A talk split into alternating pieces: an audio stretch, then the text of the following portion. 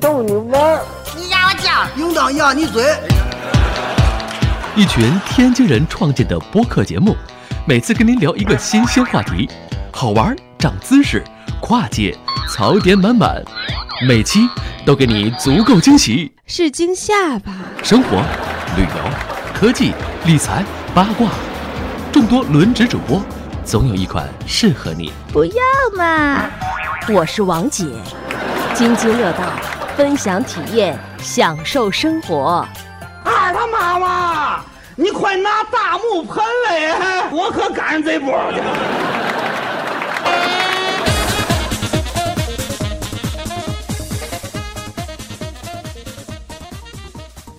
呃，各位听友，大家好，这里是津津乐道，我是朱芳。呃，这一期又和大家见面了。嗯，大家可能发现我们这个更新的频率越来越高了。呃，其实并不是，这个这又是一个特别节目。这个特别节目缘何而起呢？大家可能记得我们第一次的特别节目呢，其实是聊这个嗯下象棋的问题，是这个阿尔法 Go 的这个呃当天赢了这个李世石之后，我们录了一期特辑，然后请几位技术大拿聊一聊这个呃人工智能到底能不能战胜人类的问题。呃，这期这期特辑呢更有意思。这期特辑是因为什么而起的呢？是因为这个今天早晨霍炬发了一篇文章，说他的一个朋友呢的储蓄卡很不幸的被盗刷了四十七万元人民币。呃，这事儿我们就惊了，所以今今天呢就特别想录一个特别节目。呃，录这期节目干什么呢？其实就是想提醒一下大家，这个信用卡也好，储蓄卡也好，就是你这个。这个现在就是电子化支付的手段越来越多了吧？大家也是出门满世界去，这个用卡安全的这个问题，慢慢的不仅仅是家里的老人以前经常被这种所谓的信用卡诈骗啊、电话诈骗被蒙了，但是现在好像似乎年轻人也防不胜防了，对这种情况。所以今天呢，嗯，像这个霍炬也好，张乐也好，大家对这个这一块知识还是有一些了解。所以也想跟大家分享一下，哎，咱们这个在各种情况下怎么应对这个安全问题？其实安全问题现在是一个大话题啊。那今天我们就讲这个，主要来讲吧，信用卡安全，还有就是说银行的这个安全的这一部分。介绍一下今天的嘉宾，呃，张军老师，这个在日本那期里我大家也聊过。大家好，张俊。呃，高春辉。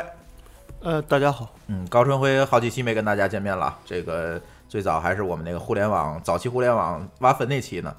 这个再有一期就是今天的这个呃主讲人了。这个因为这个事儿是你朋友发生的，霍去。呃，大家好。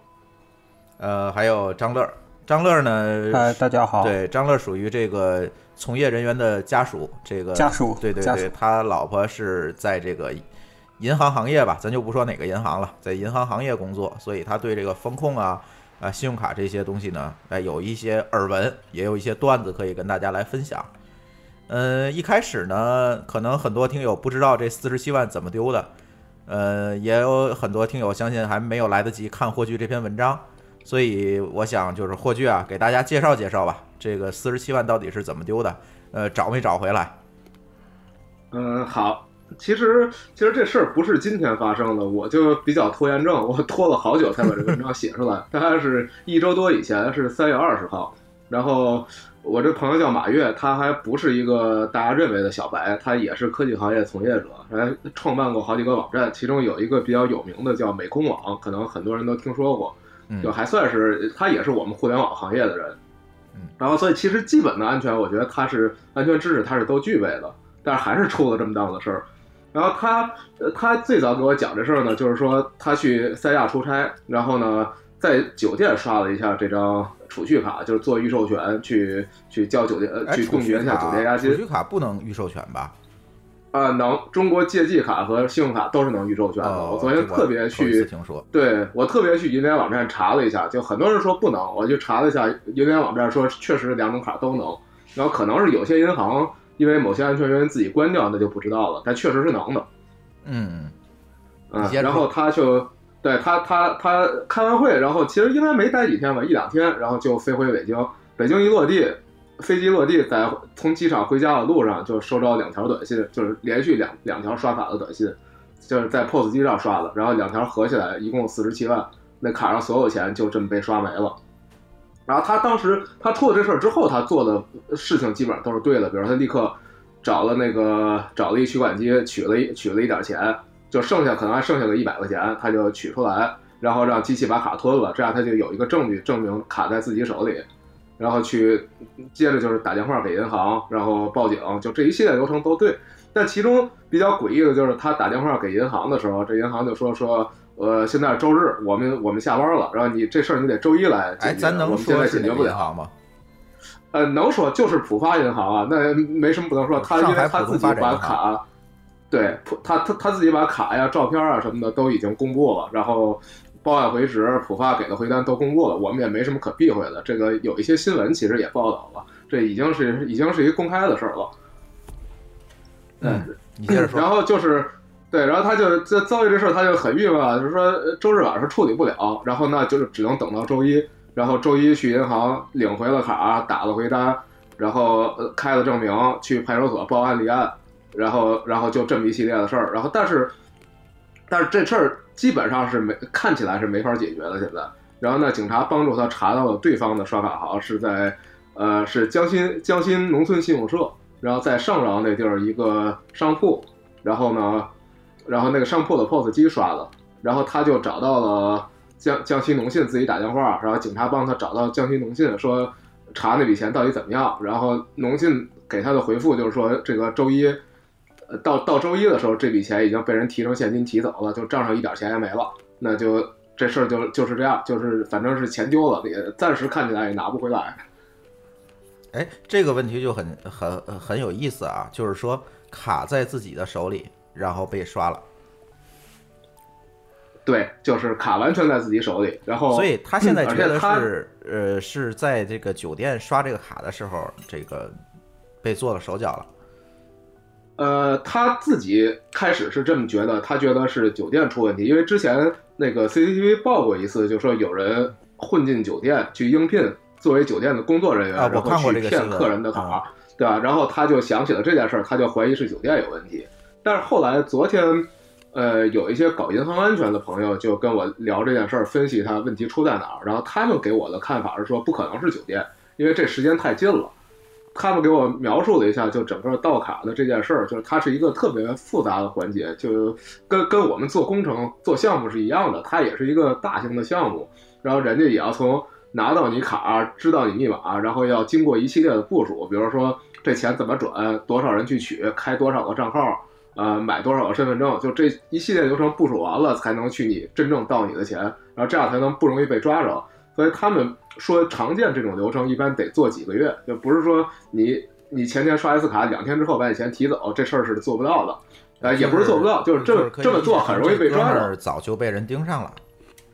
对，就应该是他更早的某一次刷卡的时候，呃，就被人盯上了，然后人家就针对他这卡部署了很久，就可能可能中间应该还查过，就是因为他也不可能是这么多钱永远趴在活期账号上了，他应该也是最近需要用钱，然后把一些钱转过来，结果刚转过来就被人取走了。啊，太可怕了这事儿。那这个现在其实特别诡异的，我觉得有两点啊。第一点就是我刚才说的，这个卡在自己身上，然后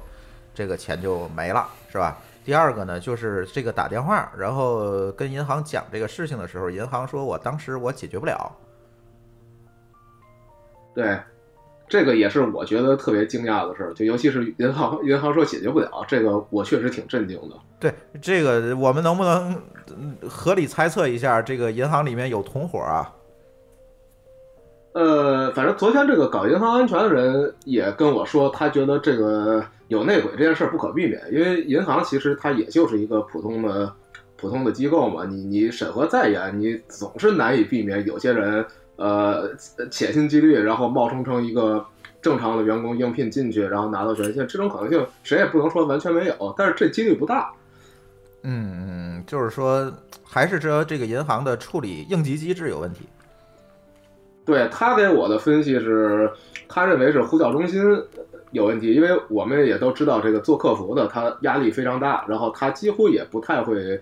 那个自主的去判断一下这事儿什么事儿，那他应该有一份 FAQ，你你你打电话你说什么事儿，他就照这表查一下，说下面回你什么，应该做什么，然后他们应该就这么一流程。然后呢，肯定是这个这个人当时他误判了，或者他他没有理解这是一个特别严重，然后银行立刻采取行动可能能挽救的事儿，然后他就认为这是一个普通事件，那你就上班解决，这就是他们的工作流程。所以他也不但是我们是不是可以理解成，其实如果这个钱已经被刷走了，其实如果你马上处理的话，似乎这个钱也拿不回来，呃，我就有多大的挽救的余地呢？这个我不是特别懂银行的流程，对嗯，但这可能要更熟悉银行的人来说。但昨天反正，那我我接着说，我跟那个朋友讨论的结果，就是他认为呢，呃，有一定的可能性是可以通过通过银联去申诉让这笔钱冻结，但是其中也有一些困难，比如说对方的那个江西农信，然后人家就会说说我为什么帮你冻结？你浦发丢了钱，你浦发丢了卡，然后你就怪到我头上，那我这边商户正常的刷卡。人正常的买走东西，那商户回来找我说，客户把东西提走了，你钱不给我，对吧？然后这事儿他也很难解释，所以这个所以这个流程也可能要先跟听友来普及一下一个基本的知识吧。其实这个知识在我们信用卡那期也跟大家聊过，就是我刷一个信用卡，通过一个 POS 来消费，其实这个是要经过好几个银行的。首先你要经过的就是 POS 机所在的所谓的收单行，在这个故事里，这个角色就是江西农信。然后呢，这个收单行是向银联请求啊，好，你这个浦发行把这个账户里那边钱打到我的这个收单行的这个头寸里面，然后这笔交易呢才算基本的完成。所以这里涉及到收单行是江西农信，然后呢中间有肯定也是有银联，然后再有一个呢就是这哥们儿自己卡所在的这个叫发卡行，就是浦东发展银行，是不是可以这么理解？对是这张总应该更熟啊，张张总给讲讲可以。呃，对，应应该朱总说的应该差不太多。就是实际上那个，我我就我说补充一下啊，其实现在有一种那种小的，就是那种信用卡套现的设备，有点像拉卡拉，但是可能不太一样。实际上，你用这个小设备刷的时候，它出来的都是有的是那种有积分的那种消费。这时候，它那个商户其实都是，就是像什么哪儿的一个农一个那个电器城啊，哪儿的一个那个一个一个家家家具厂啊，可能好多都是这样子。有时他不一定真的去这个商铺去消费，可能拿这小东西就可以直接把你的钱都刷走。完了之后，一般这种刷走完以后，可能是 T 加一这种，或者是 D 加一这种，去倒到你的那个后台你自己的账户上去。嗯，好现在这种东西好像咱俩共同认识的一个人就干这个的。是你们连这人都认识，不不，他人家是一个正当业务，正当正业务，我就正说这个事儿嘛正经公。司，人正经公司。呃，所以说这块儿的话，其实像这种风险是蛮蛮高的。如果但前提是对，这张卡首先是被复制了，对，咱还说回这件事情，就是这个卡首先肯定是，呃，被拿走，最起码是复制的磁条，就是我做了一张假卡才能在这个 POS 机上去刷。对，嗯，这个呃，这个张总有没有什么理解？因为现在很多的卡现在都是在换成那个芯片卡嘛，是不是芯片卡就可以避免这个问题呢？呃，芯片卡可以避免，嗯，磁条卡是不是最不安全的一种方式了？但是今天又有人说这个芯片卡也不能完全避免，因为芯片卡上还是有磁条，这个是什么一个逻辑关系？这这个谁谁能给我说说？其实就是一般来说，到那个就是呃这个 POS 消费的时候，原则上你这个你如果是有那个芯片的话，是优先应该是刷那种芯片的。就是说本身上来说，它有磁条，实际上磁条在 POS 的这种设备上刷的时候是刷不过去的。啊，就我知道我见到过的是，它我我我这卡本身是有芯片，完了之后它直接刷我磁条是刷刷不走的，它必须还得把我芯片插但。是如果这个 POS 没有读芯片的功能怎么办？啊、那还真不知道了。这个我我我可以说一下，因为我平常刷卡的这个机会比较多，啊经常张军老师说说在商场里面逛啊。它一般这个一个那个就是收银台啊，它至少会有两到最少有两台到三台这个设备。它这个 POS 机呢，分系统也分版本，它有一种版本呢是根本就没有插这个芯片卡的这个这个插槽，然后呢，再下一代呢是有插槽，但是呢，它可以通过它的那个选择去再选一下是芯这个是是芯片还是磁条？它是这样，就是比如说像我有一张卡，它那个芯片可能是不太灵，所以说呢，我经常会遇到这个，它插完芯片之后它读不出来，然后呢，它就会刷一下磁条，刷磁条之后，它就会给你一个选项，说您是到底是这个用磁条还是用芯片？你如果选选那个否的话呢，它就会自动回到这个磁条消费，一样也可以把钱扣走。另外一种，现在现在最新版本的这个系统呢，它的这个呃，就是你只要是你芯片卡，你怎么样也必须要读芯片。如果芯片读不出来的话，你就只能换一张卡，它这个就根本就没有没有办这个就取决于 POS 机的系统了。这就是个兼容的选项。对它这个为了兼容这两种卡，对对对这未来应该都会过渡到这个芯片上的，对吧？我是觉得最后肯定会过渡到这个全芯片，但是以现在的那个国民的这个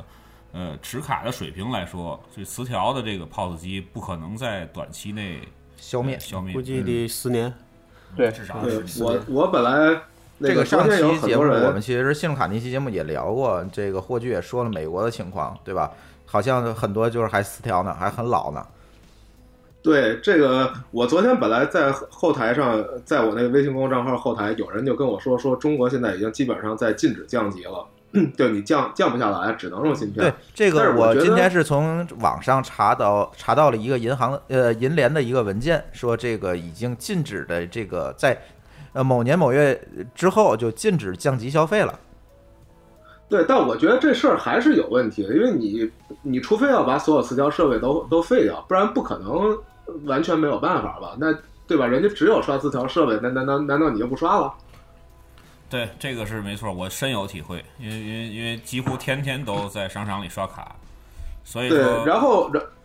然后而且境外的这些，比如说你持卡人去美国消费了，那美国只有磁条，你怎么办？难道对这个境外的问题也是张俊老师给大伙儿讲讲，因为呃反正我出国出的不多哈，上次节目也聊到，去泰国基本都是磁条，我有芯片也没有用，到但是到了日本我只能用芯片，就是可能会有这个差异是吗？对这个国家的这个区别非常的明显。嗯，就是在东南亚地区的话呢，还没有这么先进的这个设备。其实包括在国内的一些小的城市，或者说是一些老的商场，基本上还没有说是到那种。其实这个我觉得是跟银行它的这个投资是有关系的，因为这 POS 机是银行免费给的，所以说它如果愿意给升级的话，它会很快的普及这个事情。但是如果银行的说他动力不足愿意，这个跟国家也是一样的。有一些国家它本身这这种这个基础建设就不太好，因为这个芯片卡它不仅是说那个 POS 机的升级，它整个的系统还有银行的这个这个这个大系统，它都要去做这个相应的这个升级的工作。所以说短期内，像日本啊，包括美国的一些地方，其实也是通过这个芯片来来来来去消费，但是大部分的东南亚地区还是不行，这肯定是会有很长时间的过渡期。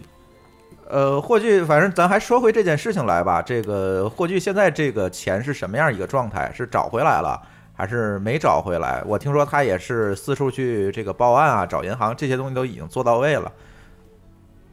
呃，现在就是浦发成立了一个，说是专门处理他这事儿的一个处理小组，然后让他等答等等结果。但是结果是什么样的？反正现在这事儿已经过去，今天已经第十一天了，然后还是没结果。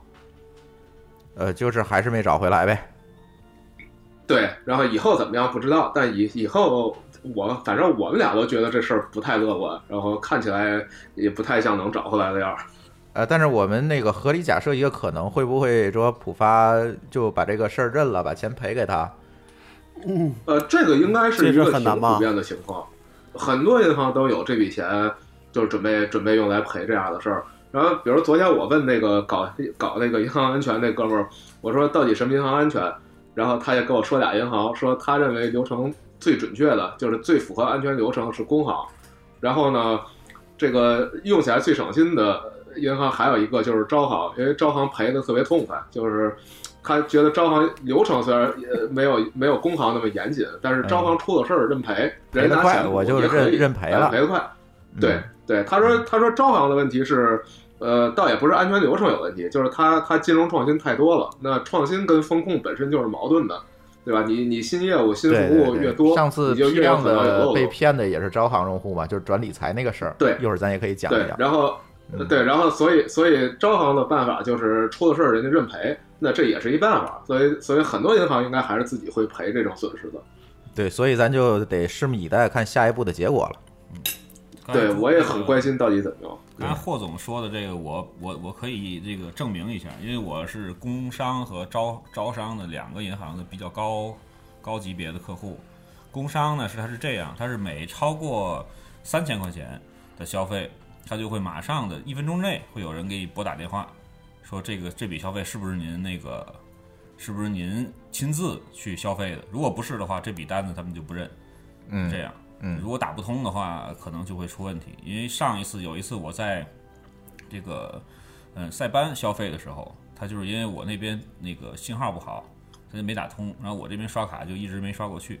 哦，对，然后招商是这样，他是至少是二十四小时，但有人说是七十二小时免赔，就是就是免就是我这边免责。嗯，如果说我挂失的时候，那个说我这个在哪哪儿丢了，然后呢冻结这张卡，然后他之前的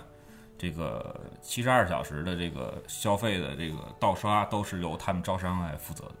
嗯，呃，咱还说这件事儿吧，大家现在反正这个事情的来龙去脉，这个过程，刚才霍炬也讲了一遍，这个大家可以合理猜测一下，大家觉得这个事儿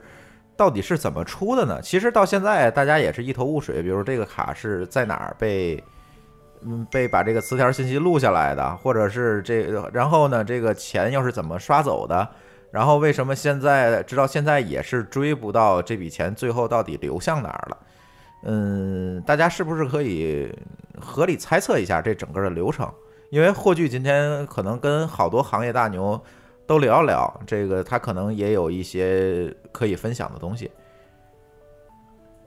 呃，对，其实我觉得，呃，咱们唯一差一环就是没有一个搞刑侦的人。如果有搞刑侦的朋友，可能他能给咱们分析出另外一半的事儿，就是当警方介入之后，然后他们会遇到什么情况。这这块情况咱们现在不知对道。，今天咱现抓这方面的嘉宾我也抓不到了。对对，但是从银行银行这边，我们可以大概的推断出一些情况来，然后也因为以前也有一些类似的案件，就大家也给我分享了一点儿。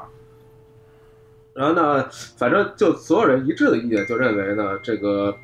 被呃被复制卡这个肯定是一定的，但是这事儿对于普通人来说你很难避免，因为你就到一地儿正常刷卡，你也不知道那个那个地儿那个刷卡机有没有问题，对吧？它它会不会被复制？包括像刚才说的那种，人家哦，人家混进酒店应聘成了酒店的工作人员，那让你刷卡，你肯定得把卡给他刷呀。那这事儿你怎么能避免呢？对，所以我觉得这卡被复制，呃，包括密码被记录，这些都是非常难避免的事儿。然后再说密码这事儿，你可能觉得自己保管挺好，没泄露，但是你万一跟别处一样呢？就你跟别的密码一样，然后其他地儿密码泄露了，最后返回这儿，就反正有各种可能性。导致这个密码和词条信息被人拿走，这个这事儿，我觉得现在基本上没法避免。嗯，那你的结论是啥呢？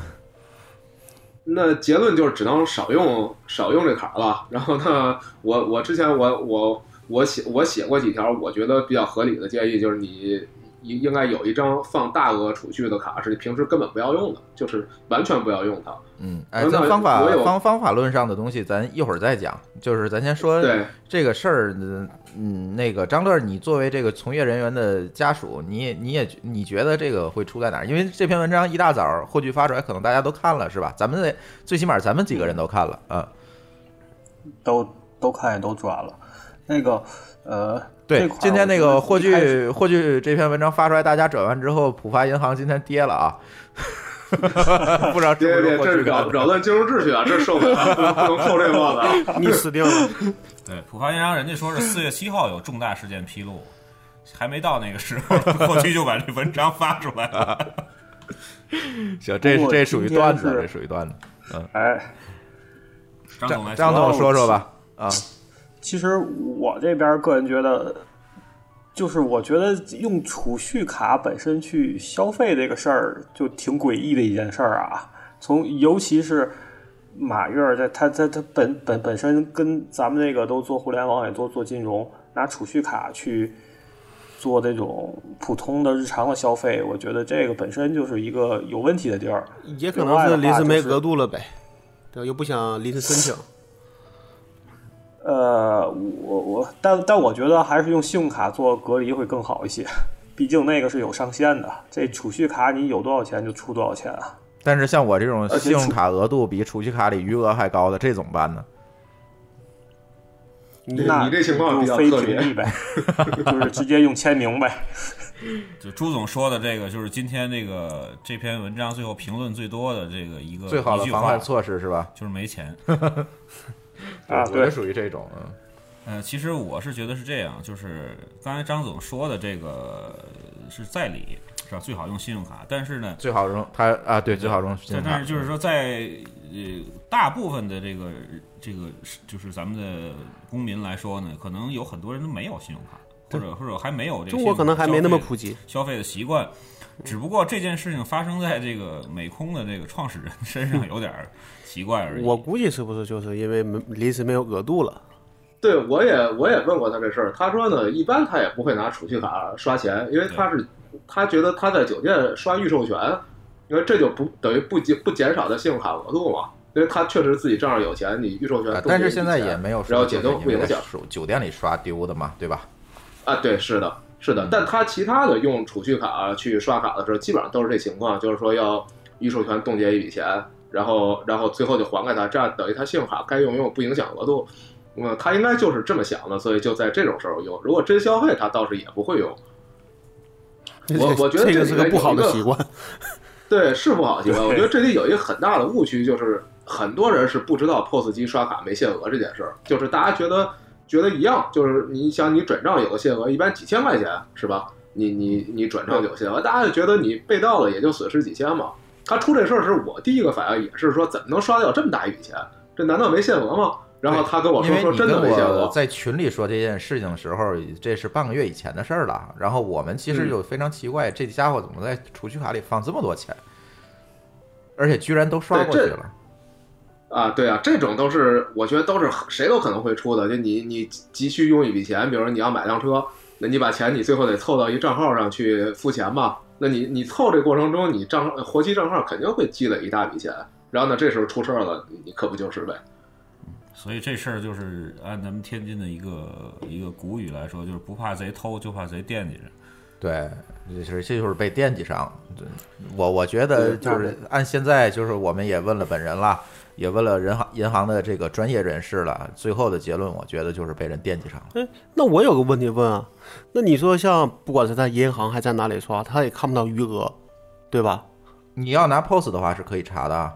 呃，你说能看到这个储蓄卡可以的余额查余额，能查对是吧？就当在那个时候，你就能查到余额是多少。对对那就得得关心说马月是不是这个卡里一直有很有很多钱，比如至少有几十万，那这样才能被盯上，对吧？就是最起码有大额流水。对你比如说你至少看到上面有十万以上，。这个刚才咱们大家的猜测来说，它是一张克隆卡。如果真是一张克隆卡的话，它可能对于这张卡的余额的这个、这个、这个、这个是是非常非常了解。但你如果刚才像他说，如果说你盗一张卡，如果成本很高，那你一定要先知道里面有多少钱，你才会去盗。你不能说我今我今天我假设我是个工作人员，我就把一百张卡都拿下来，让每一个克隆那一遍吧，对吧？呃，昨天昨天满月给我补充了一个新情况啊，就是说浦发后来查了，然后跟他说说在大概一段时间之前，有一次在河北省的这个 ATM 查询记录是 ATM 还是啥，我记不清了，反正是一次是一次余额查询记录询余额的动作。对，对，所以刚才我不是说那个有干这行的人就跟我讲说，它其实是一个很大的系统工程啊，人家人家是批量的，有人去批量的去弄你的复制你卡，拿你密码，然后有人是专门负责监控这些卡，定期查看哪个卡上有钱了，然后就进入下一个流程，开始开始盗和转移资金，就是这些这些事儿人都是有分工的。嗯嗯嗯，反正我知道一个现象，就是说，国内的这些银行卡诈骗也好，这这个各种各样的诈骗也好，最终目的其实就是让你把钱汇到他的一个指定账号里面嘛。但是这个指定账号，第一，这个账号一定是用一个买来的身份证开的户，是找不着人的；第二，这个钱只要一进去，马上就会被分到无数张的卡上，然后这些卡都是在国外把这个钱取走，他们是有一堆人在国外守在这个 ATM 机跟前儿。一声令下就分头取钱，瞬间你这个钱就被一层一层、一层一层就全取走了。嗯，这属于有组织犯罪。对，这个肯定是有组织的。昨昨天那个就这个专家也给我讲了一些这种事儿，他说以前有破过这种案子，就是最后你找到最下面一层，就是一些农民，然后他你你把他找，你警察找到他时，他说他就是两百块钱一个，有人把他身份证买走了。对对对，然后取钱的取钱也是他，因为他身份证，他说就是那老乡说帮忙取个钱，然后给我五百块钱报酬，让我取五千块钱给他，然后这事你拿他是没有办法的，而且你你抓住他给他判刑是没有用的，因为而且这个本身也没有什么刑事责任啊，这听起来，我就帮忙取个钱，他只要不知情，最多能对你最多也就拘留他，这事儿再说你就算把他判了刑又有什么用呢？因为主谋也不是他嘛，对吧？所以人家人家一层一层，人一层一层隔离的，就是这当事人他根本也不知道这组织什么情况，对吧？他不是像你黑社会抓一小喽啰能把能把头子供出来，他根本就不知道，所以你你把他怎么样也没用。对对对，所以这个钱现在还飘在天上呢，能不能找回来，咱只能看这个浦发行的下一步的动作了。但是这个事儿，哎，呃，张总先说，呃，哎。那那那我先插一，哎，有个事儿我问一下，呃，霍炬，就是他那个对方那个取钱的时候是等于周日发生的消费，周一那个钱就已经从从那个就是事发那个上饶那个农商行取走了吗？对，周一周一中午的时候，那个就他到三里屯，其实他已经签好这个时间了，可能很多银行都是周日不上班，不是普或者说他会推到周一的。呃，但是他可以给打散啊，打散转到下面的账户里，然后再往下转，这样去取。他们现在都是这么取的。哦，哎，他那不是一一次性取现吗？呃，现在这个细节还不知道。对，这个因为他们好像还没有查农商行的这个情况。反正霍炬这篇文章里我没有看到。但对但你想啊，他是他就是打这个时间差，你去按正规途径去去走这个信息，一定是比他转钱要慢的。对。那只要他批你快，然后就你查到最后说，比如说就分了几十笔，你发现这事儿你也查不下去了。嗯啊，对，这个也有人这么说的，就是说在那个一般这种案子都发生在周六或者周日，然后因为他们里头好像有一个什么流程吧，就是他账结算是一般在周日晚上还是周一早晨啊，反正就是他们卡住的一个时间点，在那时间点他能最快的让这笔钱结算走，然后他就可以取走了。嗯，太可怕了，这事儿。这就跟前段时间那个哪个哪个国家那什么国有银行出事儿不是一样的吗？呃，啊，对对对对对，对吧？最后是因为他那个什么东西拼错了，对，结果没，结果导致他大部分钱没有转走。哎，对，结果有一部分是没转走。呃，反正这个事儿就是这样吧。我觉得这个既然这个这个事儿出了，也是周围朋友身上的事儿。这个，而且最可怕的是，这个人我们。都知道，而且我们知道他还是一个互联网圈子里的，呃，别管是从技术上啊，还是从见识上啊，可能都比普通人稍微强一点的人，啊，竟然也是掉到这样的一个坑里，这个事儿就让我们简直就是有点不寒而栗了。这不是说谁家的老人被骗了，我觉得这个现在可能还多一点，对吧？就周围身边的人被骗，这个我真是，而且骗了这么多，这是我为数不多的几次我能够听到的这种事儿。嗯，既然出了这个事儿，那肯定我们就要考虑到，哎，我们这个事儿别摊我们自己头上，我觉得？嗯，就亡羊补牢嘛。这里边，我想，我突然想起来一个问题，因为我最呃最近呢，就是前前一阵儿一直在呃，就是有机会跟着一些黄牛打交道。什么都黄牛？就是号贩子吧？不是不是，就是去倒那个购物卡呀，还有去就是套套现的这个，就是套现的这些。我刚才也知道那。所以说呢，我突然觉得这个这个商户是有最大的嫌疑。嗯，因为是这样，就是说，呃，商户呢很少能够愿意那个有人一次性的，就是在他的 POS 机上去刷四十四十六万的这个这个这个这个金额，四十七万，它是一个一万，一个四十七万，我看到一万，你肯定是是它作为一个尝试嘛，看看这卡一到底能不能刷过去。四十六万，对，然后呢，这笔钱的话，它这个货，它如果说是想变成现的话，它必然是类似于黄金啊，或者那种，呃，这个这个这种硬通货，它才能够就是说，如果说这个这个咱们的商户没责任的话，就是这个罪哦犯买、买走的他如果必然是一种硬通货，买东西的话，对对，我比如说买金子，买金砖，嗯快速变现的。但如果它不是这种货的话，那这个是那那那这个这个这个这个这个罪犯的话就，就就就变得很不可理解。他如果买走的是，所以你觉得是这个 POS 的所有所有者嫌疑最大？POS 机的所有者嫌疑最大，他非常清楚他什么时候能提走钱，嗯，然后非常清楚这个这个这个就是，呃，他的这个机器到底能够刷刷多少，因为上限是多少是吧？，对，因为我我哥哥手里就有三四台这个 POS 机，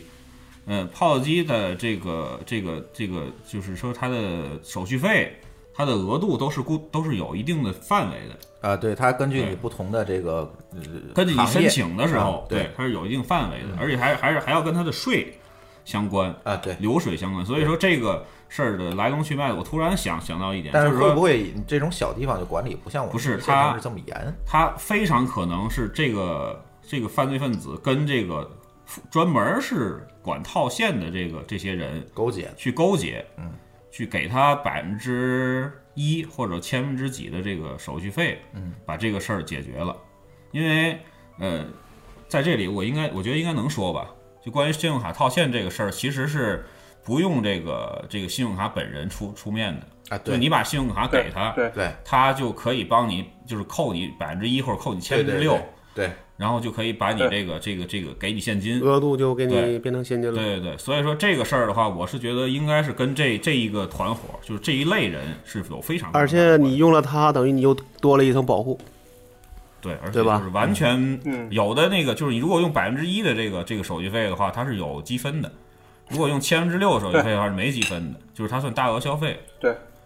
我倒觉得这里边他没有提说到到底买了什么东西，或者说这个消费它就是干嘛消。费，这个需要当地上饶那边的派出所，或者，对那你就要知道他到底是干嘛的，因为我倒觉得说你见证了消费，那一定是因为你钱最后被转走了。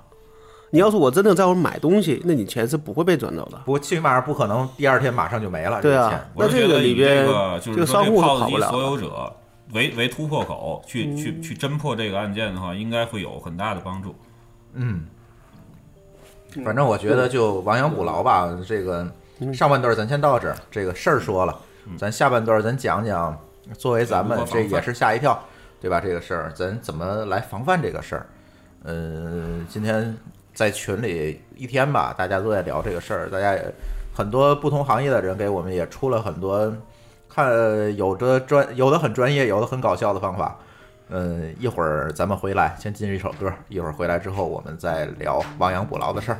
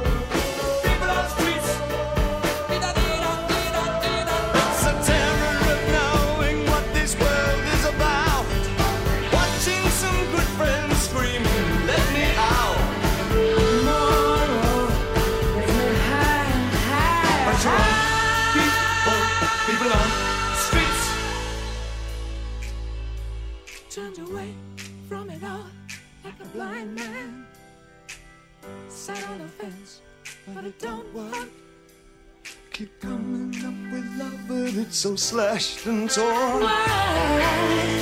Why?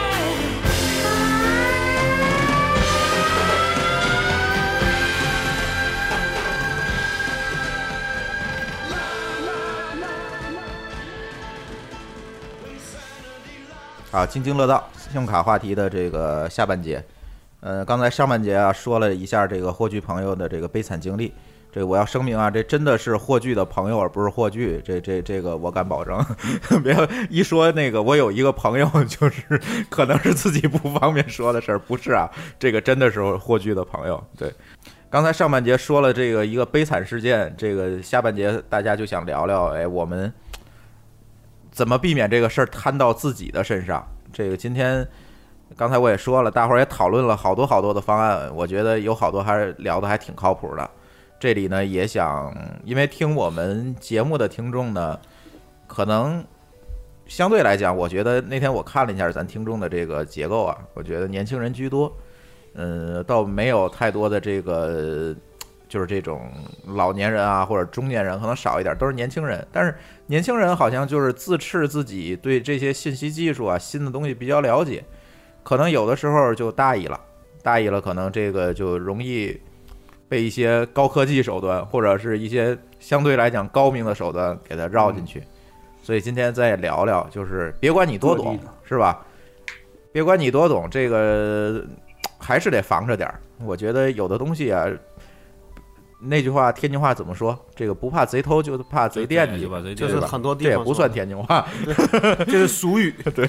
所以所以今天也也也聊聊这个，有有很多建议。霍炬先说说吧。今天我觉得你那个公众号后台这种靠谱不靠谱的建议，估计已经翻天了。可以选几个念念。对啊，对，呃，对我我可以先说一个，我看了公众号后面这么多留言的感想。我觉得最大的感想就这事儿，他千万得重视。因为我觉得太多的人是觉得 我很聪明，我都明白。对，尤其像咱这岁数的人，觉得都知道。嗯，对，我发现这个最危险的事就是你不信邪，你不信邪呢，这个啊正对，正好这是一条留这一条留言啊，一个搞刑侦的警察留的，说如果你以一生为长度作作为一个单位来看的话，坑蒙拐骗偷总有一款适合你，你逃不掉，早早晚得碰上一件。呃，对。就就就是还是那句话，务必小心，不要自以为是。对，要是说这个事儿的话，这个这个就是一个大前提，在这大前提之下，我们再说应该怎么防。这要是没有这个大前提，没有这个谨慎，我觉得后面说就都没用了。对，然后就是那我昨天跟刚才说了，跟一个搞银行安全的专家聊了不少，然后他的建议跟我也差不多，就是第一就是说这个。你首先得保证你把不同的卡用按不同的用途分开，比如说你的大额储蓄一定要放在一张一个单独的账号里面。然后他比我还极端点，他说这个他自己的那个大额账号是所有其他权限都关，连电话银行、网上银行通通都关，一切事情都自己亲自去柜台处理。必须得去麻烦虽然麻烦，是吧？对对，这个麻烦虽然麻烦，但是安全。对。然后呢，他第二张卡是。对对对，他就这意思。说第二张卡就是你日常的流水卡，那里面 你可能每月发就每月发完工资的一瞬间，上头有点钱，然后你就赶快把工资该存的你就存到那个储蓄账号里面转走，然后上头留一点小钱，每个月花就行了。嗯，这个这个这个人生我觉得也很累啊。这个太好了，这个下次金葵花再扣我这个二百二百块钱管理费的时候，我就以这个理由跟他说说你这个这么大额的非非要五十万的存续的话。太不安全啊！对你，你不应该让。但是人金葵花是包括理财、包括股票的，对，包括理财、股票。你你看，这这有家属。对对对，没错，暴露了，暴露了。对，但是昨天这个这个哥们儿可是跟我说，就是说他包括什么理财投资这些钱都在那个那个账号里面，就是他绝对不相信把这种钱放在放在理财啊，就理财什么的这些东西放在自己的一个。一个常用账号必须得是那个最高级别的没权限，所以呃，咱就一步一步的说啊，这样听友听出听起来比较方便。这是一个第一步，就是把自己的大额的这个呃，别管是这个钱也好，理财也好，什么东西也好，放在一个不可能被电子手段远程接触的一个账号上，是不是可以这么理解？也不能远程操作。嗯呃，就是我做所有操作就得必须我跑到柜台去办，这个卡才是安全的，才是可以往里存大额的钱的。对，但我觉得这个有点极端，因为很多人肯定做不到这个，觉得太麻烦了。那嗯那我们可以，我觉得你说你这个其实我觉得啊你平时大额的机会有多少啊？关键就是还取决于他有多少钱嘛，而且对这个事儿有多重视嘛，对，是的，对吧？你真是一千万放在一个这个这个什么都开着的这账户里，确实也是有点虚。虽然我没有一千万，我想脑补了一下，我觉得可能我钱还不够多。我刚才脑补王思聪就是那个同学嗯后面有到底是 N 怎么去管理他的现金的？好，这是第一步啊，这是这是第一步，别管大家能不能实行啊，这是第一步。第二步，嗯嗯，第二步就是一个日常的储蓄卡，这一般就是你的工资卡，因为每个月都会有钱进来，这是有正常流水的。然后进来之后，刚才说了，就把你觉得这个月用不着的这些这些钱要储蓄的，你就转回那个刚才说的那张大额那个安全的账号里面。对对对，然后在这上你就留上了一个月花的这点钱，就是这这卡原则就是这钱丢了，你也觉得你也不有点心疼，但不至于他多难受啊。最多对，你说不心疼是不可能的。你看老高是哎土豪啊，不心疼不可我我几万块我都不舍得往里放，我最多放两千块对，钱。丢对丢丢丢五百我也挺心疼的，对，但是但是这可以，对吧？但是我这还能承受。啊，今天。对，就是他他意思就是说，你这个账号的钱呢，嗯呃，就是有可能丢，但是丢的是你能承受的。你说不心疼的，那不可能不心疼，丢钱都心疼。那丢不可能丢的钱少一点儿，对吧？哎，对，就别让你那么那么痛苦，就是觉得有点难受也就算了啊，那就这个状态就是你的第二张卡。哎，那这这里就有一个问题了，有的那个这个公司发工资的这个账号，呃这个银行往往不太在你的计划范围之内。对，这个没办法，那你就只能发来公司，赶紧把该转的转走。呃，这里我给大家提供一个办法吧。这个中国的银行，它有一个银联的这样一个东西，这个银联是跟各个银行连起来的，所以银联有一个业务叫超级网银，这个业务在每一个银行都可以申办。这个超级网银业务是干什么的？就是它在时刻的去扫你指定的卡里的账号的余额，如果有余额，就把这个里面所有的钱，你可以设置转多少，一般我设是都转过来，就转到你这张你认为安全的这张卡里，永远保持那张工资卡余额是零。因为有的时候发工资就，比如说我工资卡就是一浦发银行卡，这怎么办？对，所以就用这种办法。我我我不知道那个，呃，像加加拿大呀，这这霍总这个地方有没有这种业务？但是你那儿可能安全问题也不像国内这么严重，是吧？呃，我们这也有安全问题，但一般因为没有用储蓄卡的机会，全是信用卡，然后所以也就好很多。对，所以这里就我给大家提供一个窍门吧，就是善于利用这个超级网银。我现在反正就是，我工资我公司发工资那个卡，以前还是挺靠谱的银行，就是跟就是刚才大家提到的这几个银行之一。但是呢，这个后来就改成了一个挺不靠谱的银行，你不说它浦发吗？呃，不是浦发，但是更不靠谱，那个银行更不靠谱。比如比如就就是天津银行，呃，就是这个银行上市的时候发现了好几十个呃娃娃股东的那个银行，我就不点名了，大家可以搜一下。嗯，嗯，对，所以这个就换成这个银行之后，我就有点虚了，我就用这个超级网银跟我这个招行去绑绑定了一下。对，这个反正就是，嗯，咱别管这些事儿吧，就是我觉得人家也可能做的很安全啊，我不知道，我可能就对这个银行不熟，网点儿也少。那好，我就设一个超级网银，定时的往回转，转到招行这张卡里再做处理。比如说，我可能一部分钱直接划到信用卡，我还信用卡了；另外一部分钱呢，我自动定期了；再有一部分钱呢，可能就自动转到某个账号底下了。这个账号可能就是相对一个安全的账号，我攒起来了。啊、我是这么去做。反正第二步吧，这算是嗯。对，朱朱总这一说，这我觉得挺好玩的。就这个把钱迅速的转到别处，化整为零，分散开，这感觉好像是他们那犯罪分子用的办法。其实咱们自己给自己也应该学习做了一把这办法。对对对对，对，我有点像们跟他跟他复是吧思路应该一样。因为我就啊我在这个方面我就特别焦虑，我总是怕我其他的卡里有钱，我总要把它归到一堆儿去。你最大的问题是没钱。对 就是因为对有一段时间啊，这个我我可以说一下，有一段时间啊，我在山东发一份工资。在北京发一份工资，在天津还还有点收入，然后呢，每一个地方都是一个单独的一个银行卡，然后我就非常焦虑，因为我总怕这个某一张卡，因为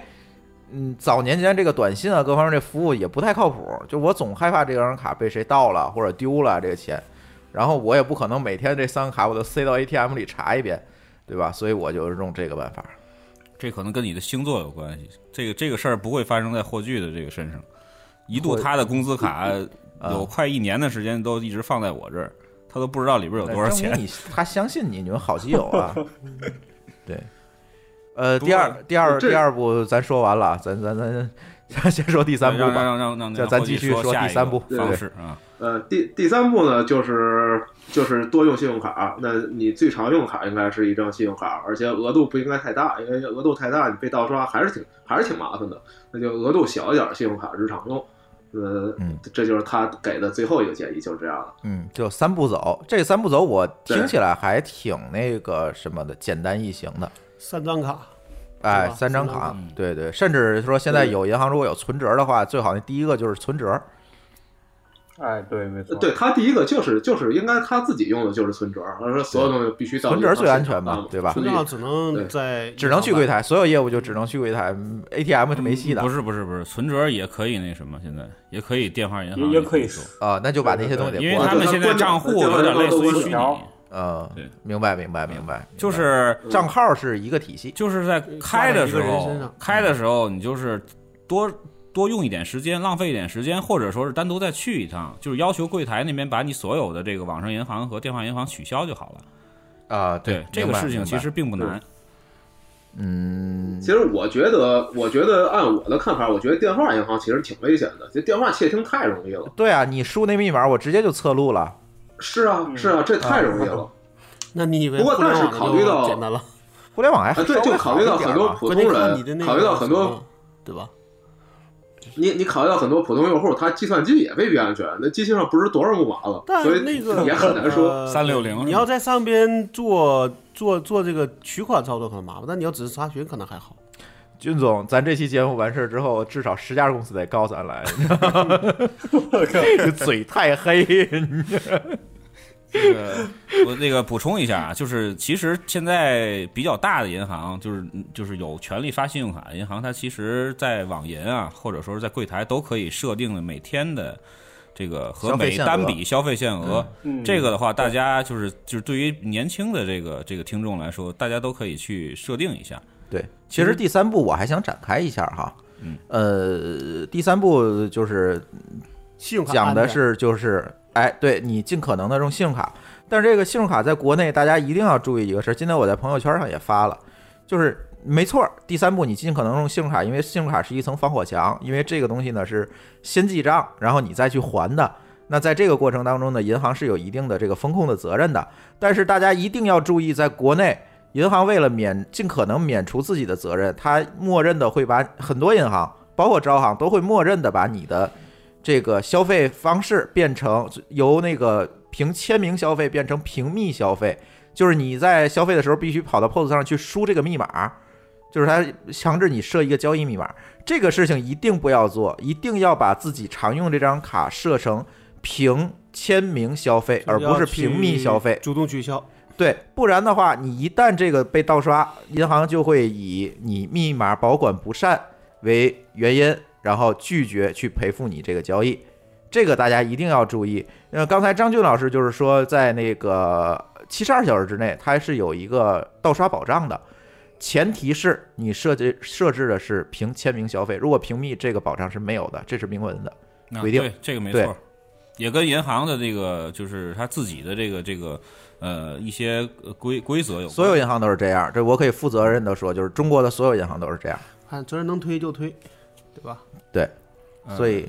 这个还不是这个，就是说有一些银行它是所有的平，就是它的那个密码消费或者什么的，也是可以这个这个赔的。但是我因为我是这期主说旅游嘛，对吧？嗯，在国外有一些地方是这样，就是你是设了密码的信用卡，在国外刷的时候，你会发现那个外国人没有告没有提示你输密码，他也把钱扣了。啊，那是另外一回事儿，他走的是那个是 Visa 对，的走的是 Visa，他就不认这个东西。国内银联必须是所以说，大家一定要小心。一会儿我可能要讲这个在东南亚或者一些一些特定国家消费的时候一些禁忌吧。对，因为我们分这三步走之后呢，你就发现这个信用卡就变成了最后一道，就是第一道防火墙吧。就是你最常接触的就是信用卡，那你这个信用卡的安全，它就会提到第一优先级上了。张总，你这个对信用卡比较有研究，上期那个信用卡的节目你也参与了，对吧？你讲讲这个信用卡方面有什么要注意的坑？呃，信用卡方面其实基本上就是，呃，主要就是我觉得就是那个刚才你说的那个屏蔽消费最好不要设置，因为这样银行本身默认就免责。另外就是设定，刚才之前也大家说的，好像我记得应该招行之类的信用卡默认应该就是有一个那个当日，还有一个是网上消费的限额，然后你不用设的。都有一个三千还是两千，完了有一个五百的，但这不会这么低，你可以根据啊，肯没有肯定不会这么低。对，尤其是 POS 机的这个肯定不会。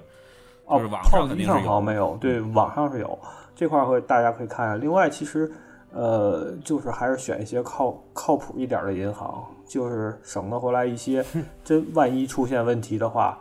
呃，比较麻烦一点儿，扯皮，反正本身被盗刷就心情不好，还跟他们扯来扯去又解决不了，那更心情不好。我觉得这这个这个东东西就是看每个人自己。另外就是在外面刷卡时有个小窍门，就是说咱那个信用卡背面不有一个那个呃 CV 码吗？嗯呃，就是在签名条上最后的三位数。对对对对对，那个最好是拿个平时不用的时候就把那个东西给粘上就行了，因为有时的话，在网上，比如就境外消费，只要你卡号加 CVV 码就可以直接进行消费了。所以最好那个东西在你外面正常使用的时候也给它贴一下，这样它不容易被看到。其实可以其他书记之后把它刮掉了。不啊，你这前提是你记着，万一万一你用的时候，这个数其实还是真的能记得住，就因为就三位，而且五年不变，你没啥记不住的，或者说你把它写到别的地方，对吧？嗯就是怕你写在买另外一张卡背面。这个事儿，就是怕你买这个求婚的时候买 买钻戒的时候一紧张，把这三个位数忘了，耽误大事儿了。这个不会，不，你求婚买钻戒肯定是去商场买啊，它不需要这个码啊，对吧？平民消费是吧？然后我倒觉得我可以讲个段子啊，就是因为我那个做这 IPO 的事儿，其实是要在全球的买这个云主机，啊，对对对，然后呢，我也都是拿那个 PayPal，然后绑着信用卡到各地消费，就能用 PayPal 的时候我也不留信用卡，所以现在我的全球的所有的大部分的消费都是走的这个贝宝。然后呢，有一天我是在那个一个可能就是我们觉得很遥远的地儿，叫阿尔巴尼亚，嗯，搞了一个运输机，然后那是凌晨两三点钟，我这边刚买完东西，就刚买完那个东西，这边就是那个招行电话就打打过来了，就我我一接他就问我是不是您在什么一个一个就是说是不是就是您刚才我们有看到您有一笔交易是不是您自对，己您是不是在这个鸟不拉屎的地儿消费过？然后我跟他讲我说，对，嗯这个是我自己在操作，对，然后他就他他就没有说别的，因为毕竟那个手机号没有变嘛，他就是要确认你这个交易是不是被人盗刷。这是比较负责任的。然后因为我们这个库可能天然跟这个现在可能比较火的金融风控可能会有关系，所以现在就是我们知道说有一些这种风控可能就比如说可能在尤其在网上的这种情况可能比较多的就是哎他就看说你这个人这个距离上讲是不是能够达得到，对吧？啊，明白了，就是说你突然在北京消费了一笔，然后十分钟之后在阿尔巴尼亚消费了一笔对，，那你就发现你这个人是不可能过去的。那啊这种情况，他认为这个一定是肯定肯定是一个高危的一个交易，可能他再根据别的规则，再去根据其他的一些情况来判断是不是要跟你联系啊，或者什么，他肯定会有这样对的规则。这个我遇到过一个情况，我有一次呢，把我的一张，因为招行的卡是好几张嘛，有的时候你总总是手里有好几张，然后我把我的其中的一张卡呢，给个给了我的朋友，让他去干一件事儿，就是去香港帮我买点东西。我说你就别那个，我就不给你转账，你按我信用卡去刷去就完了。然后呢，他就在香港给我买东西，刷了这一笔。然后紧接着我这边在天津也不是要买什么东西，又刷一笔，然后得这两张卡全用不了了。嗯，然后就临时招行电话就来了。是临时锁定是吗？对，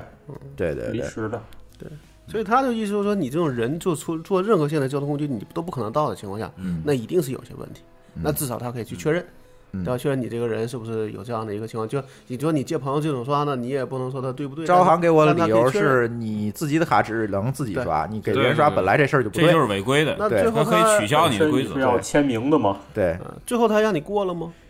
最后没有问题，我又跟他解释了一下，我说给朋友帮我买点东西，他说行，行，下次您别这么做了。嗯，对。那这个他就现在看说，毕竟从招行角的可能就算是比较认真负责的，对吧？另外呢，真出了事儿，可能说他也认赔。对，所以说就是刚才那个 说的嘛，就是像我说的这个爱存不存，嗯就是就是每每超过我三千块钱都会给我打电话这个事儿，还有招行嗯这也个够烦做的的比较好。对，对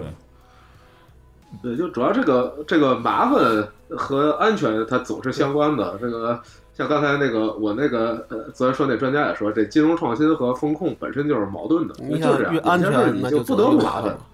越麻烦。。哎，是的，对，所以这里就引申到一个问题，刚才那个三步走说完了，其实这三步走仅限于我身上的银行卡，但是现在呢，大家可能又在银行卡的基础上绑定了无数的什么微信啊、支付宝啊，那对 Apple Pay 呀，对 Apple Pay 啊，又绑绑定了很多这种东西。那这种东西的安全，我觉得就是一个信息安全领域的事儿了，就是你的设备、你的手机或者你的电脑是不是安全的问题。这个是不是也可以给大家讲一讲，霍总？这个你你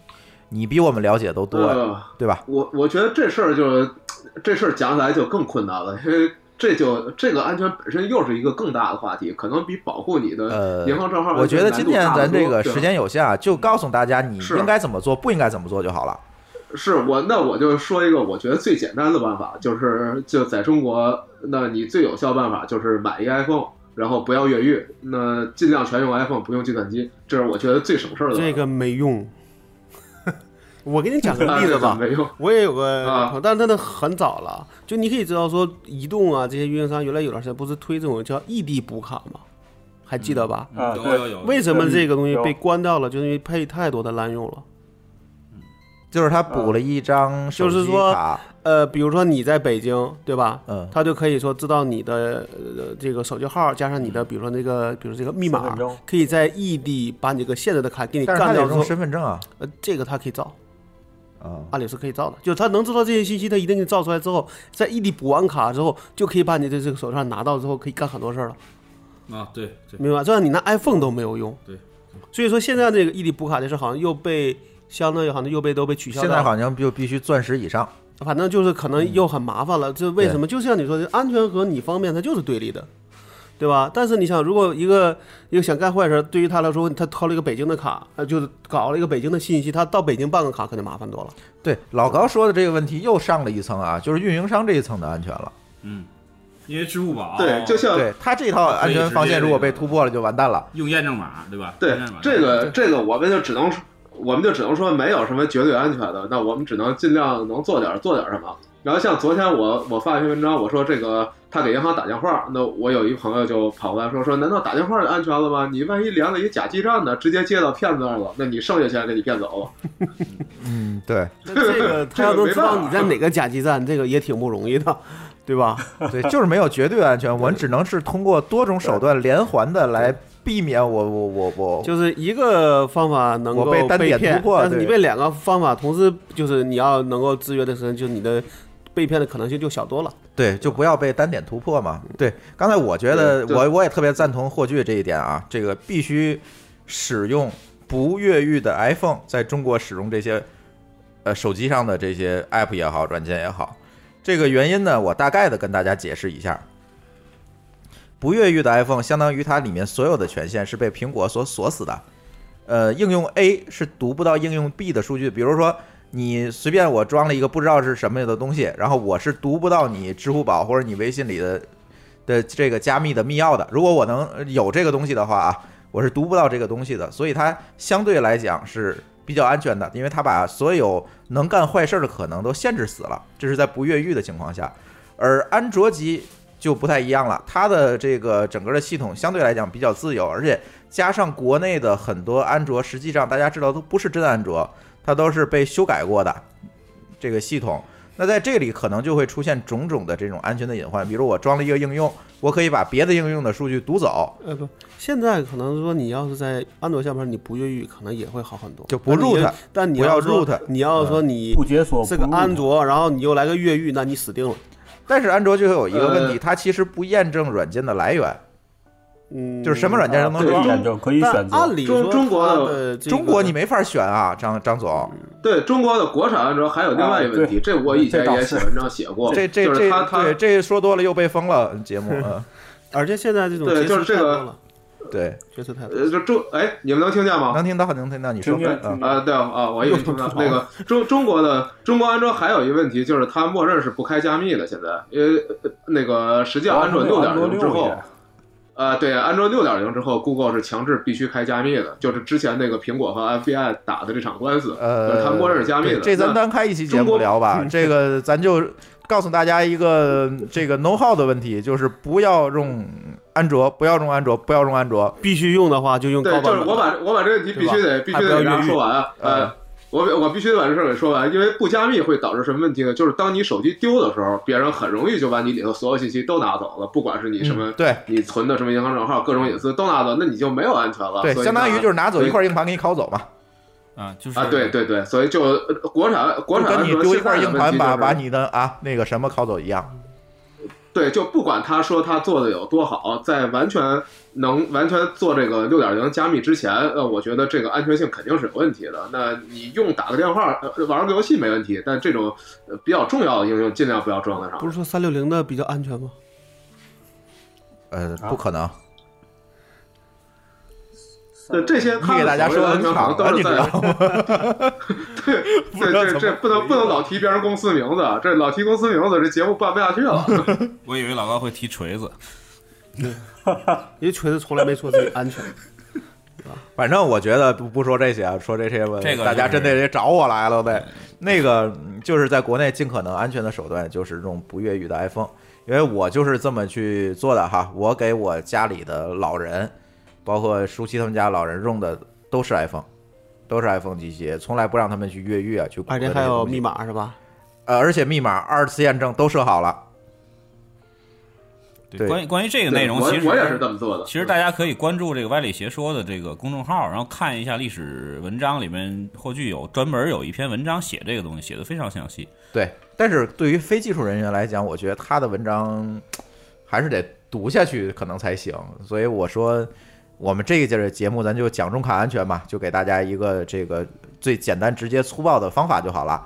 就是你如果想用微信支付、支付宝支付等等这些东西，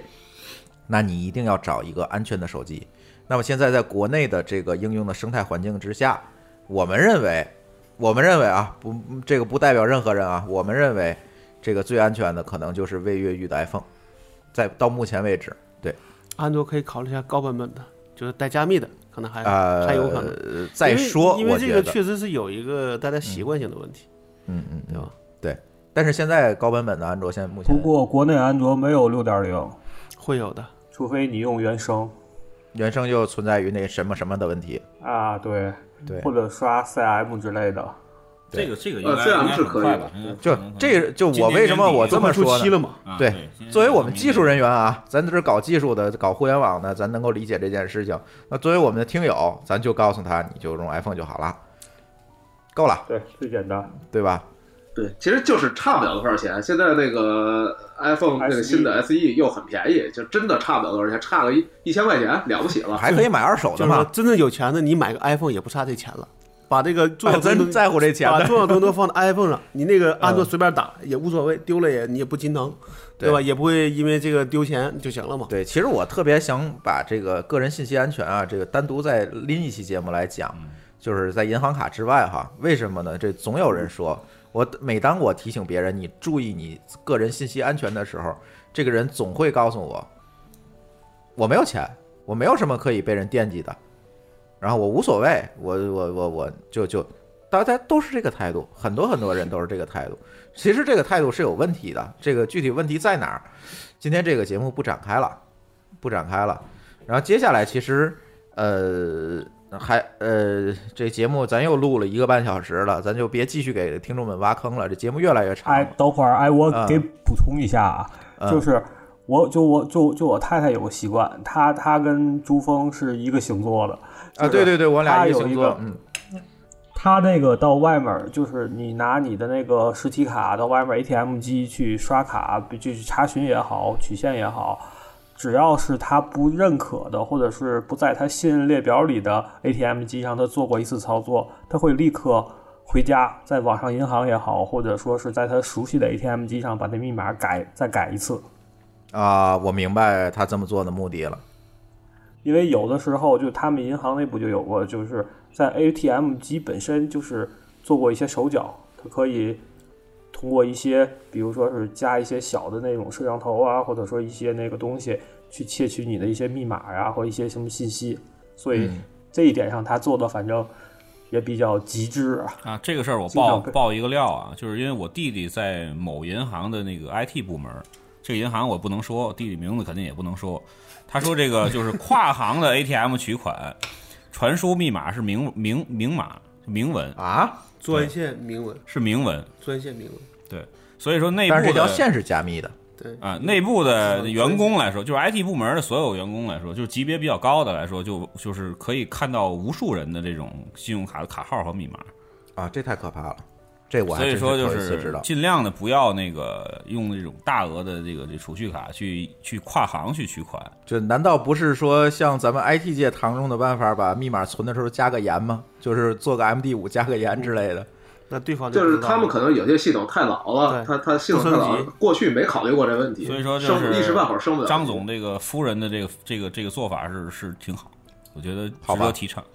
嗯，我回去改密码。对，所以这就是嗯这就是我刚才说的，你可能觉得自己知道的够多，但总有一些事儿你是不知道的，这这太正常了。对，而且我我还可以讲一个我自己我自己犯的错误，其实我还是挺注意这些事儿的。但是我我有一张卡，就是里面只有很少的钱，一直都有很少的钱，是吧？那就干这个用的。但是后来我我出国之后呢，因为那卡用的也越来越少了嘛。后来有一天，我突然发现我那卡上钱越来越多了，怎么回事呢？是因为这个这个那张卡的银行有有几个理财产品还不错，那我出国之后人民币用的就很少了嘛，那有一大堆人民币没处放，后来我就觉得那个理财产品还不错，就把钱转过去买了，然后它到期之后自己到期就赎回了，然后它就趴在我活期账号上了，啊我又不用它，我就把这事儿给忘了。嗯，对对，所以就是你每个人你再注意，你都会有这种不留意的疏忽。然后我是前几天还是这还是我老婆提醒我的，说哎你这卡上好像有突然多了多了不少钱，然后我才突然想起来这事儿，然后我也有这种不小心的时候。我过去一直把它当做一个一个安全卡，就这卡呃钱丢我不怕的这种这种卡对。但是你没想到它已经自动收回了。哎，对，就慢慢慢慢的，随着时间时间推移，跟我自己情况的变化，这卡变成了上面已经有了一笔丢了，我觉得很难受的钱了。那嗯就是你你再注意也会遇到这种事儿的。明白了，明白了，这这个确实是啊，还是那句话，就第一大原则就是千万不要盲目自大、盲目自信，然后我们再说后面的安全策略，你才可以去严格的、谨小慎微的去执行，否则这些东西都是免谈的。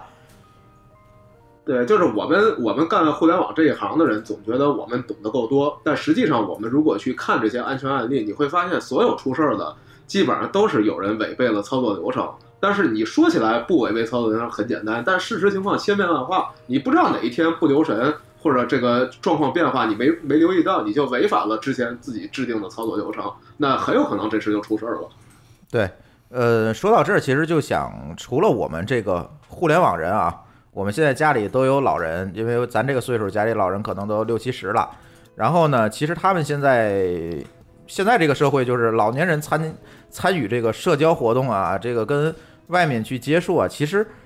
我觉得比咱还频繁呢。他们天天出去玩儿，是吧？这个也经常会接触一些，比如说智能手机啊，也会接触一些新鲜的事物啊。但是往往因为他们在那个年代接受的教育可能跟咱又不太一样了，往往会因为他自己信息上的缺失，或者呃这个或者就是被别人说的吧，这个可能就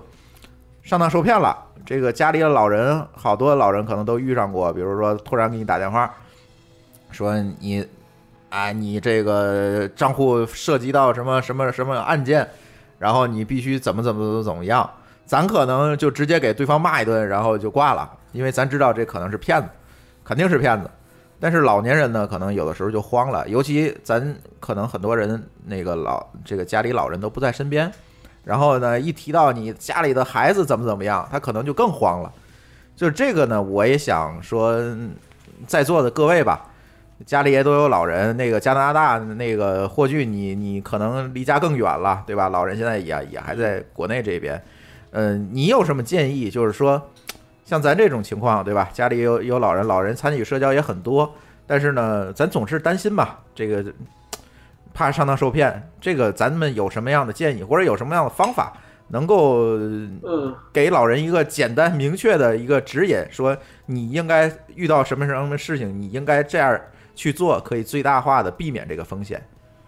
嗯，我觉得我觉得事儿太多了，我都很难去给他们写出一个安全手册来，而且千变万化，你让这么大岁数的人去学一份安全手册，这是不可能的啊！对，然后我就用了一简单方法，就是告诉他们，凡是跟钱有关的事儿，你做之前先问一下我们，然后我们确认了再做，然后我们不确认你就等一等，反正其实他们也没有什么特别着急的事儿了。嗯，对，然后我们还约定了一个一一些这种像密文一样的，就是我们在遇到这种事儿的时候会互相问一些问题，比如说他怎么确定是我呢？那问一些我们只有我跟我爸妈知道的问题，那就可以确认是我了。嗯，你这个太高级了，太安全嗯，密钥。对，就这这其实不算什么高级，这已经算是个比较土的土办法了。但是没办法，因为我们自己其实你都很难做到按照一个安全手册一一执行。那你说让父母去做这件事，更是不可能的了。嗯，其实现在老年人也是有很多坑啊。这个第一个就是电话诈骗，这个打电话说，就像刚才我说的，你你涉入什么什么事儿，这个或者你出车祸了，呃，这个还好，对，就像老高说的，哎，你孩子出车祸了，太多了这种。对，这个你赶紧给我给我打钱，那个治病，对吧？这种情况，嗯，还有一个情况呢，就是现在各种各样的这个披着理财外衣的这种，刚才张总也提到这种 P to P，所谓 P to P 的理理财，这这次这个这那叫什么？易租宝啊，易租宝也是骗了不少人。这个这个你拦都拦不住啊！老人一说这个收益高，你拦都拦不住，所以这个也是一个问题。所以除了霍炬刚才说的这个办法，说你涉及到动钱的事儿，你一定要跟我商量。我觉得这是一个好办法啊。除了这些，能不能说还有什么办法能够给老人加强一下，把这根弦儿紧一紧？你说的那个就是包，你刚才说，比如说这个什么诈骗这类啊，其实好解决。我觉得这两年三年，基本上从电视到公安到哎银行对对对你想去银行打钱可能对现在连对都不给你打对大家都会想。对但现在我其实像我们能碰上就这种，你说这种高回报的事儿，你很难能说服父母，嗯他就想，嗯，对吧？而钱在他手里，你又不能说你就不能买吧，甚至说弄不好俩就可能会闹起来都有可能。对对，这个是一个你很难能够这这个似乎又不是一个安全问题，变成一个社会学问题。对，这个属于心理学的问题。这嗯个我有一个办法，我是先于骗子把那个家里的钱都骗走没有没有，就是太黑，就是 每个月给老人发生活费是吗？对，就是就是就是就是先于骗子把他的钱。那个帮他弄一个这个理财就是招招商银行，嗯或者说像民生啊，或者这种比较大的银行的这种理财，嗯，就是然后给他就是。对，给他存一个就是比较合适的一年期啊，或者十八个月啊这种方式，因为它比国库券儿、国券现在叫什么国国债债是吧？比国债要要收益要高。但是你如果从从所谓那个说的收益率上，你是没法跟那种比的。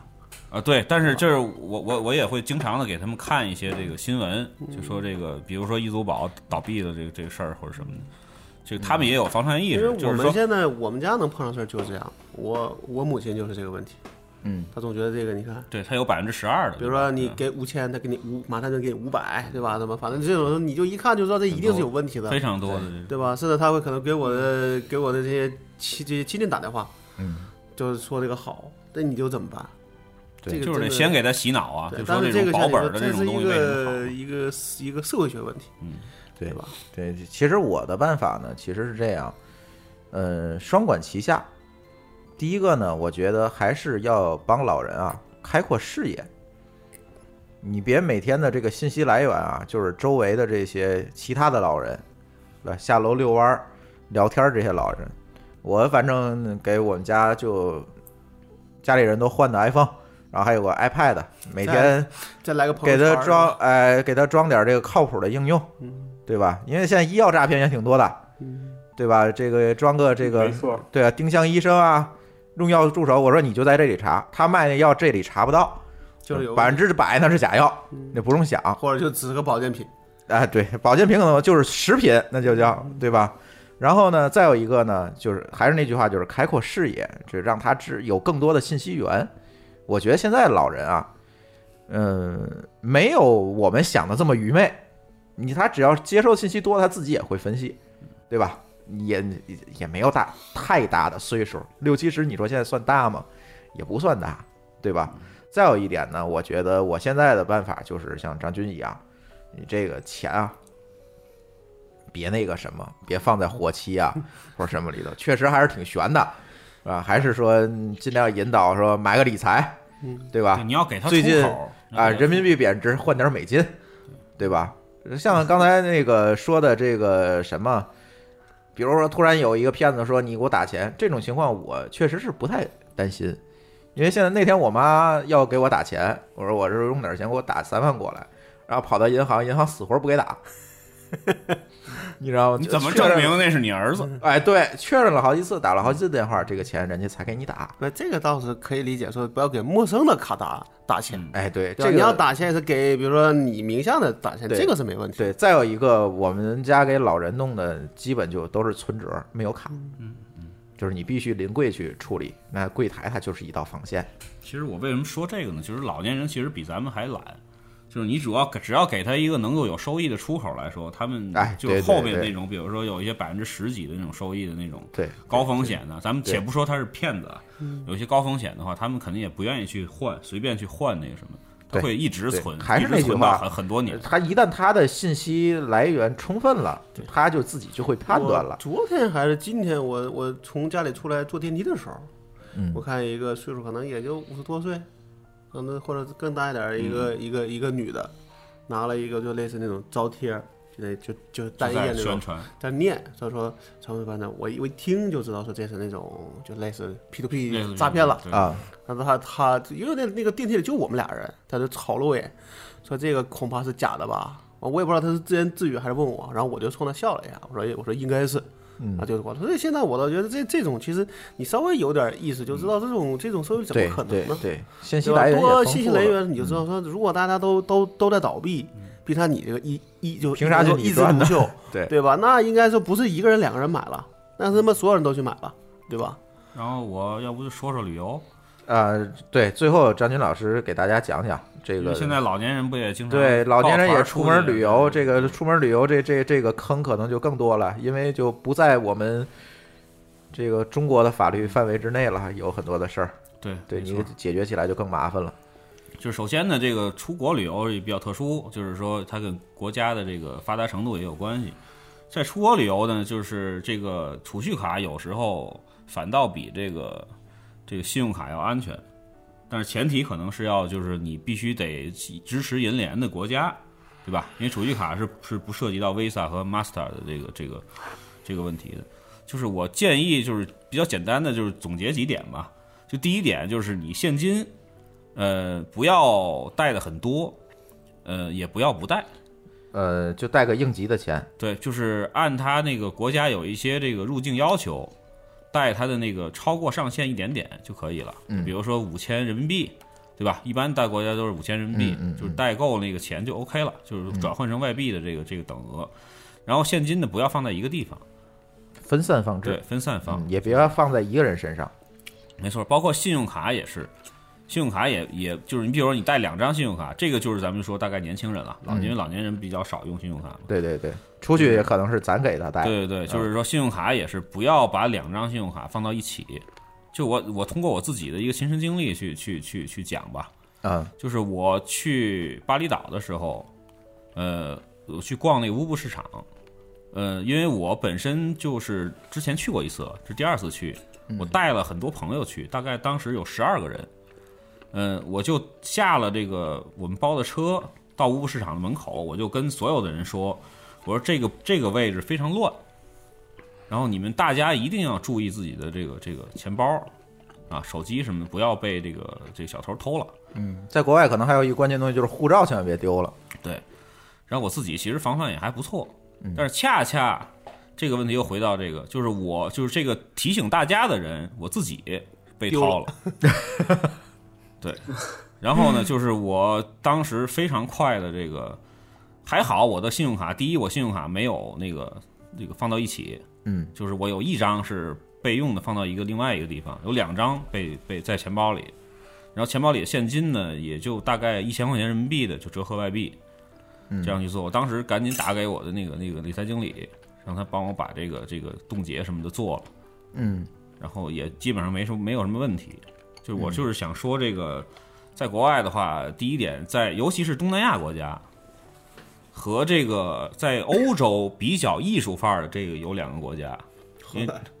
就就是法国意大利呗对对，就是这个啊这个本来我不不太想说啊，因为银行今天都黑了无数了，你别 别怕这个了。有点地图炮的这个嫌疑。就这几个国家是非常的，包括这个就是像类似于像西班牙啊或者什么的，对对对就是它，的而且最近尤其不安不安生。对，然后呢，就是这个说完了之后呢，就是说大家注意到这几个国家注意自己的那个钱包，那个大额现金和这个什么都要分分分分批放嗯啊。另外一点呢，就是说信用卡的使用上面，在一些你觉得不确定的、不是连锁的这种，就比如说像大的商场，你可以使，就是连锁酒店能不能信得过了。连锁酒店你可以使，像那种 motel 或者什么的，或者说那种街边的店，不要用信用卡，尽量使用用现现金包括一些小的一些餐馆。懂了。另外一点呢，还要大家有记记住啊，就是说，因为国外是基本上是不用密码的，你走 Visa 或者 Master 的话，就是，很即便你在国内很多都设了密码，他也不会找你对要密码。所以说呢，尽量不要让信用卡离开你的视线，包括他的一些有意的去吸引你，比如说他在给你刷卡时，他说我们这边还有一些 discount，其他的一些 discount，、给你一些传单的话，就等他刷完了卡你再去看，再去看，或者说是就是说他想拿着托盘儿给拿走，尤其餐馆这个非常普遍，对，拿走给你刷，但是你说我要跟你一起刷，嗯对，这方面呢要要要注意。嗯，对，基本上就是如果说避免了这些的话，基本上就应该算是还算安全的。嗯嗯，呃，总结一下，就是第一，防偷。对对，第二呢，呃就，不要放到一起，对呃不要把鸡蛋放在一个篮子里。对，第二就是卡一定不要离开视线。不要离开视线。对嗯，然后然后还有就是说，在一些自己认为不靠谱的。这个就是说，非那个国际品牌的一些酒店啊、餐馆啊、有些时候可以商场的话现金消费，对，尽量的使用现金消费，嗯，或者尽量刷别人的卡。太坏了。让别人背锅。呃其实我觉得就是在东南亚，现在银联的 ATM 也很多，随时都可以取到现金。嗯，尽可能的，我觉得还是说对，不安全的地儿，不安全的地儿比。如我我可能去那个泰国，就是比如我吃个饭什么的，嗯，我可能就是把现金给他。对，而且我觉得你要在东南亚，你那个你又不是去的很贵的地儿，那其实一般现金就够了，肯定够，够肯定够，几千块钱你带带一万块钱左右吧。对，你要不买什么大个东西，基本都是可以。一般要是要是比如说父父亲母亲老两口去的话，一人一人五千块钱人民币的这个外币的话，基本上肯定够了。这足足够了，怎么着也够了。对，把买地买东西的地方尽量是大商场。对，而且就是在尤其是在像为就我现在就说国家了，像法国、泰国、呃菲律宾、马来西亚这几个国家的话，大家尽量不要露富。就是比如说大钻戒啊，就自己的那个成嗯成沓的现金啊，不要在那个这个这个这个公共场合露出来，这样对于人身其实这钱丢了，其实倒我觉得倒无所谓，就怕有一些人身的伤害。哎我觉得再挖个坑吧，就是旅行安全这个，啊对，是不是咱可以专门儿可以讲一下？哎讲一期？因为这个出去玩儿，我们两个人出去玩儿的次数不多吧，但是也感觉说。呃，有点提心吊胆，你是想说飞机失事吗？那是另外一回事儿吧，飞丢了，这你真没辙，对吧？因为那个说实在，有很多国家的民风，一个是民风的比较彪悍，另外一个很多国家它的这个就是就是警警察系统嘛，就是说就国家机器的系统比较比较二，比较那个不是特别完善效。率比较低。对，或者是也解决不了问题。嗯，呃，行，反正这个坑有很多，关于安全的坑有很多，我觉得咱慢慢聊。今天呢，反正就就着霍炬这件事儿吧，把这个说吧，呃，把这件事儿说了吧，把信用卡、用卡安全这件事儿说了。后面呢，大家感兴趣，我们接着去给大家讲讲旅游安全啊，这个电脑的信息安全啊等等这些事儿。因为大家反正津津乐道的主播多，是吧？这各个领域都有，给大家讲呢，我觉得也都没问题，都可以讲一讲。行，今天的这期特别节目呢，我觉得就到这里，也一个多小时了，想短也没有短了。嗯，这期节目先到这里，大家呢可以关注我们的微信公众账号，我们的微信公众账号的名字叫“津津乐道播客”，天津的津，欢乐的乐，道路的道。大家可以在微信里面搜索并添加这个公众号，就可以和我们交流和互动了。同时，大家除了使用通用型的博客客户端来订阅收听我们的节目以外呢，我们也在荔枝 FM、考拉 FM、网易云音乐和喜马拉雅四个平台上线了我们节目，大家也可以使用他们的这个 app 来订阅和收听。好，今天的这期津津乐道的节目就到这里，感谢大家的收听，再见。